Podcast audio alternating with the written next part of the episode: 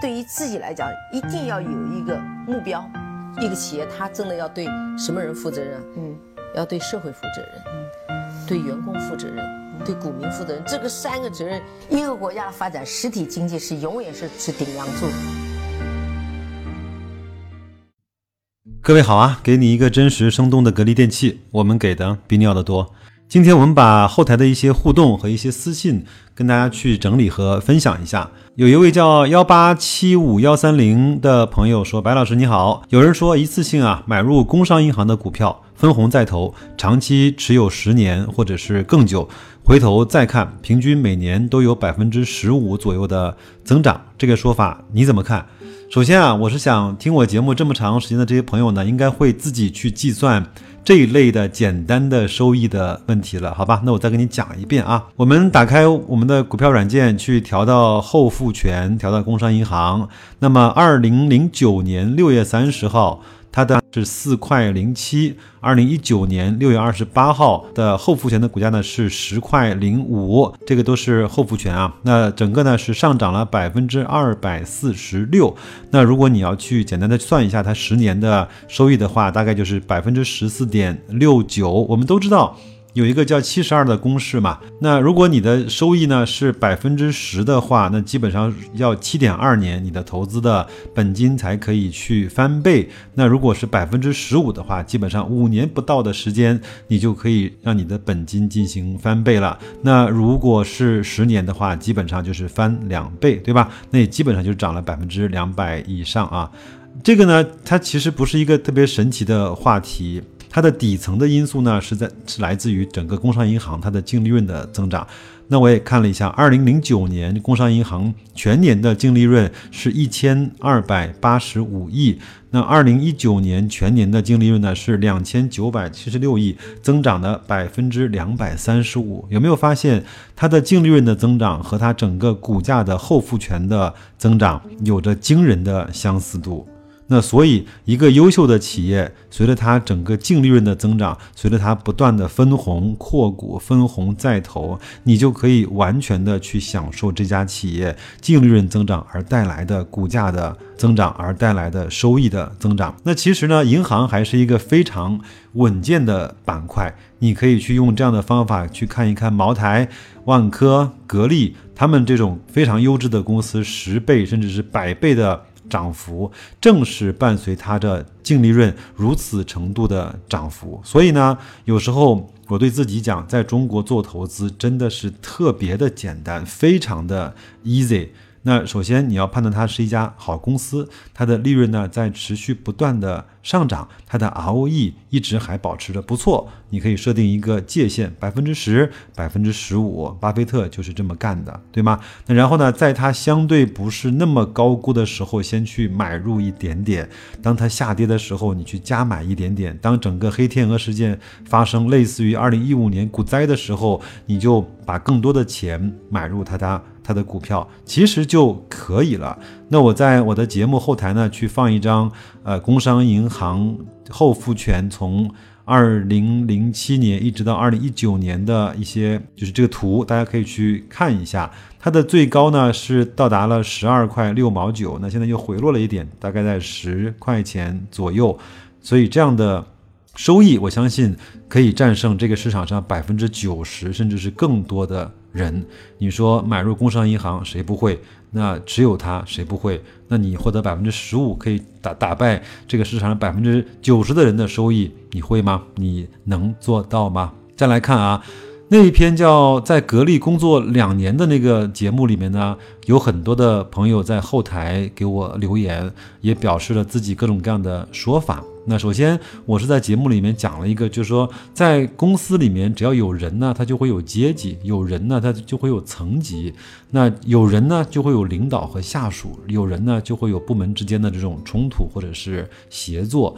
那有一位叫熬着呗这位朋友，他说：“对呀，我们单位呢，其实只有四五十个人，但是其实也有种种这样的现象，哪有什么对错？领导说对呢就对，说错呢就错。”这个其实是我们整个，我我相信不仅是我们的中国特色，在公司这个人和层级为载体的这样的一个合作的项目中，它就会有领导，就会有下属，就会有发指令的，就会有那个去执行的，是吗？我们也。嗯，不能够完全说领导坐在上面什么事情不干，然后就享受我们的利益。其实领导呢，在很大的程度上，他的平时的时间看起来是比较悠闲的，但是他在关键时刻，他要去承担我们一般的员工或者是下属没有办法去承担的那些责任，对吧？还有这位糖果说投资啊，他说。呃，员工的工资啊，白老师点评到位了。就是说，我说，呃，整个要给格力的这种一线员工的去加工资，这个是格力在前面几年一直是忽略，甚至是说有一些轻视的事情。他他这几年已经在去亡羊补牢了。他说，我还想说呢，这就是一个平衡，公司的利益啊，股东的利益啊，员工利益的这种平衡。我相信董明珠管理几万人的公司一定会处理的好，因为。我们那个公司，它显然不是几万人的，它是是它是一个几百人的公司。但是我看到我们那些高管去管理这样的一个几百人的公司，每天都还是要花尽了各种各样的心思，去希望给员工去制定更加合理的考核，希望去产品部能够获得更好的产品，希望整个的流程更加的靠谱。更加的严谨，更加的顺畅，还要去解决跟上游厂商的关系，还要去解决跟平行的呃竞争对手的关系，当然还要去解决呃劳务的关系，还要去解决和呃下游的经销商的关系，还要去解决各种各样的和社会上的一些税务、财务、工商的。关系就这样的一个非常小的，我们叫叫做一个小微企业的公司，几百人的公司，都还有这么多的事情需要去平衡。那我相信，管理着几万人的这样的一个呃巨型的公司，它有更多的事情需要去平衡。至少我认为，凭我的能力，想把这样一家公司管理好，是基本上没有可能的。其实想想看，有时候你想想看，万科管理几万员工，然后呢，像阿里大概有十几万的员工，京东大概也有八九万的。员工这样的公司其实管理起来是非常非常的不容易的。那这位糖果说投资说，希望这个年轻人呢，在新的公司、新的岗位改变一下自己对于领导的认识，那样的话他会更成功。祝他好运。但是呢，通过这篇文章，我认为他还是相对在很多的方面是满意格力的。谢谢他的这种啊分享。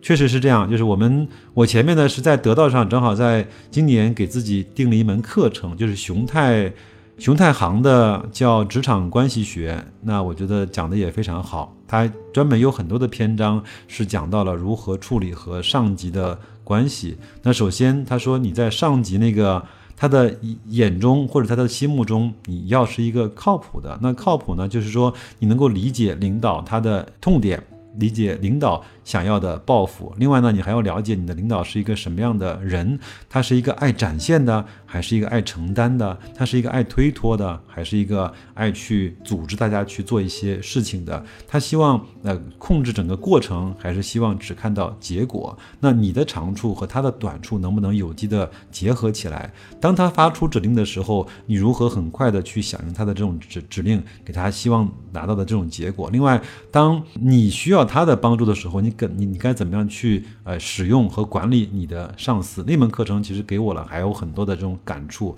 包括他也认为自己在整个体系里面应该是去发挥自己的长处，而不是去一味的去规避自己的短处。另外，跟你平行的那些同事啊、同僚啊，你应该去怎么去看待竞争关系、合作关系，或者是怎么样的关系？我相信，如果这位写这位文章的这种年轻人，如果学到这门课程的话，他在职场里面就会有一个非常好的发展啊啊！还有这个养成读书的习惯啊，他说人多嘴杂，最不好管理的就是人啊。近十万人的公司能够管理好，业绩不断的增长，管理层的能力确实是值得信赖。因为白老师，我们也有一些很多的这种机缘巧合呢，跟很多。这种大的公司，呃，大的 IT 公司也好，大的管理公司也好，去接触啊，跟他们去谈合作，包包括跟他们去谈一些共同的目标和理念。其实我看到，在我们都认为非常非常牛掰的公司里面，依然会有那种内斗、内耗，包括。派别山头，然后也有人在混日子，甚至还有人整个在这个体系中去获得一些不当的利益，但是不影响那个公司在整个全球来看，它它表现的非常好。所以，呃，人只要多了，它真的就会有各种各样的表现，但是它的核心竞竞争力，他一定还会体现出来。他我相信他有能够有今天的成就，他一定不是说呃一两个员工他就能够看得完全的清楚的，对吗？我们都知道，华为的任正非呢，在最近是相对比较火的。我们都知道，以前我们去研究和学习华为的时候呢，有一个真实的案例，有一个大学毕业生到了华为之后呢，通过三个月到半年的这种实习啊，写了呃万字的这种檄文，说华为现在所面临的问题应该怎么去改进。那任正非看到这篇文章之后呢？有有有一个批示说，如果这名大学毕业生有精神病，请第一时间呃送去看病，送去治疗。那如果他没有精神病的话，请第一时间把他给辞退。华为不需要这样的人，华为需要呃在他那个岗位上把自己的事情干好的人，而不是呃在一个岗位去看到整个公司什么样的问题，而而且还希望去改变和呃改善的这种人。华为不需要这样的文化啊。这个是这个问题啊，还有呢，有一朋友叫纳雅二零一五，他说他在那本就是投资简视，就是投资心理那个文章的下面呢，跟我讲，他说人人都知道买入的价格，呃，不会影响股价的未来的走势，但是呢，会极大的影响未来你的收益。牛熊市买入价格差别更是大的惊人，这才是人们耿耿于怀的原因，这也是人性的弱点之一。如果不能克服，也很难成为真真正的价值投资者。想想巴菲特。在当年可口可乐涨了几十倍、上百倍之后，才陆续的买入。如果他也非常介意买入的成本的话，那么后来的二十年的几十倍涨幅，他是万万吃不到的啊。没错，就是芒格他说过，就是一个公司，它整个你买入它之后，给你带来真正的收益的核心的源泉是它的这种 ROE，就是净资产的收益率。他说，如果拉长到二十年甚至是更长的时间来看，有可能跟你的买入成本关系没有那么的大，你的最终收益就是这个公司整个年化的平均的净资产的收益率。但是，但是我们作为一个呃中小的散户呢？我们可能没有那么长的呃，就是时间概念。我们说在三五年之内，或者在五八年之内，那我们的买入成本，呃，对我们的收益的影响还是非常非常的大的。所以，我我开篇说，我们呃做投资呢，其实很简单，先确认是一个好公司，它利润有增长，它的 ROE 表现的还不错。但是呢，我们还要去看一下它的估值。你不是在非常非常疯狂和泡沫的时候，你买入它跌了，你就继续加买就可以了。只要基本面没有变差，那你就一直买买下去。呃，总归它是一个更加靠谱和更加让你收益呃更多的动作吧。还有一位老朋友啊，叫时间是复利的朋友，他说。看了你的评论才知道，白老师，你的第二大重仓股呢是中国平安。我和你呢反过来，除了港股融创买 A 股呢，第一大是中国平安，第二大的仓位才是格力。他问我你有没有买一些地产股呢？我最早是买过万科的啊，然后也是一直万科这个公司的非常呃的追追随者和热爱者。那但是呢，宝万之争之后，我就没有再买过万科了。这个也是我可能个人。的一个小小嗜好吧，我我不希望整天摊上那些事儿的公司啊。当然，最近格力的事情也不少啊。但是呢，我跟他说，我已经逐渐的开始在买一些瑞慈的产品了，比如说前海开源，比如说还有像追踪美国房地产的一些啊这种 QF 的基金啊。我我是认为，就是这些产品呢，是投资房地产未来啊，我我认为是投资房地产最好的方式。第一个呢，它需要的本金。它不是像首付那么的大，几十万、上百万，甚至更多。第二个呢，它会拿到这个房产真实的它的收益，就是它的它的那个租金的收益。因为很多的瑞斯产品呢，是强行的规定你的百分之九十的收益要拿来去分红的。第三，呃，它的流动性非常好。我们都知道，房地产现在是一个很火爆的一个投资的产品，很多人都希望通过房地产来去获得保值和增值。但是很多人不敢、不愿，也也懒得去想，真正你到你卖房子的时候，你能不能卖得掉？流动性当时会不会枯竭？如果每个人都卖房子的话，会不会引起踩踏？这样的事情，我觉得通过买瑞斯的产品，可能会更加的。能够去解决吧？那我也是去年，大概我我是连续看了三本到四本关于专门去讲 RACE 的书籍，那我也基本上对这个产品也有了一个直观的了解。就包括我觉得学习呢，它它就会不断的扩大你的武器库，就是你当你该去想去投资一一个类别的时候，你知道该怎么去投资。我们知道投资房地产，我们其实就是买房，对吗？把它卖掉或者是收租金。我们如果没有学习的话，你就不知道该去买哪些 RACE 去去去去实现我们在资本市场的这种二级市场的这种通房地产的这种投资吧。还有呢，就是呃，我们前面也也是我我是非常仔细的去学习那个可可转债。呃，也知道了可转债它是一个呃上上有上无封顶下有保底的这样的一个投资的产品。另外，它的规则呢，其实是更多的有利于保护投资者的。对上市公司来说，它未必是那么的有利。那我也知道了，有很多的呃基金是专门投资可转债的。这些呢，就增加了我们在很多的时候去投资的一些武器库，包括我相信很多人也都知道，呃，该怎么去做逆回购，该怎么去做。ETF 包括华宝游戏的那些套利，我觉得它可能不是一个纯粹的买卖，但是在市场上机会出现的时候，你知道该怎么用这样的一个方式去保住你的资产，甚至是说去增加别人没有机会去增加的那些收益，这就是一个非常好的途径吧。另外，我觉得做投资对一个人来说，他永远是年轻的，因为你要关注整个现在，你要关注历史，你还要去稍微去思考一下未来。另外呢，你的心态永远是非常活跃。的，因为你不断的可以可以去写学到新的东西，你可以在雪球上，在很多的论坛上面看到一些大 V 他的一些新的想法跟感官，你也可以看到他的一些现在的这种想法，立马就可以写成书，呃，买给你看。我觉得这个就是一个做投资最幸福的事情。那我觉得这些事情，你当它变成一种享受的时候，你投资的收益或带来的这种增长、财富的增长，它就是一个自然而然的事情，对吧？那有有句话呢，我经常跟我那个小孩儿说，我说凡人呢畏果，就是畏就是害怕的意思啊。凡人畏果，他就是你经常会害怕你可能会带来的那个结果，或者是你可能会嗯面临的这种困境。但是呢，菩萨呢是畏因的，就是菩萨呢是当。担心你因为你的这些行为、你的这些思想，呃带来的那些不好的结果，所以呃我们更多的是要去从因的方面去改变我们的果。有因了，它自然就会有果了，对吧？我这个不是不是什么心法的，它是一个正儿八经，我们我们可以去成长跟提升自己的这样的一个呃途径啊，我是这么去想的啊。还有一位这位叫张开杠 WL 这位朋友呢，也非常的客气啊，他说。